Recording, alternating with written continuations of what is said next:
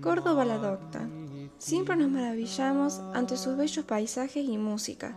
Me atrevo a nombrar a su famosa bebida también. Pero, ¿cómo llegamos a todo eso? ¿Cómo fue descubierta?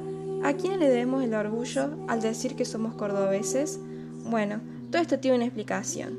En plena colonización española, llegó un grupo religioso con un alto poder adquisitivo, bastante típico de la época a realizar un proceso de evangelización y educación a la zona. Ellos crearon instalaciones llamadas por el nombre de su misma religión, estancias jesuíticas. Estos lugares fueron construidos basándose en el sistema de la época, el medieval.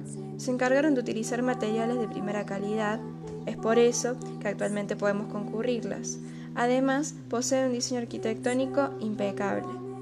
En estas ubicaciones se realizaban diversas tareas económicas basándose en organización clara y precisa. Los jesuitas manejaban la mano de obra a su gusto, además de trabajar las tierras y los diversos puntos de actividades, tales como los de herrería, cocina, ganadería y carpintería. Este grupo religioso se encargó de que esos esclavos aprendieran sobre la fe de su Dios.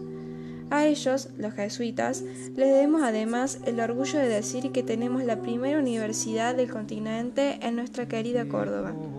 Les agradecemos y les debemos la posibilidad que le dieron a nuestra Córdoba gracias a su ingenio en el comercio y manejo de la economía durante la época colonial. Sin embargo, por más que nos llenen de orgullo con esos grandes gestos educativos que brindaron a la élite cordobesa de la época, no debemos olvidar que otros grandes actores hicieron posible todo esto.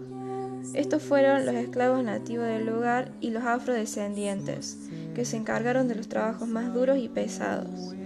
Para poder concluir, podemos decir que gracias a todos ellos tenemos el derecho de decir con gran emoción que somos cordobeses.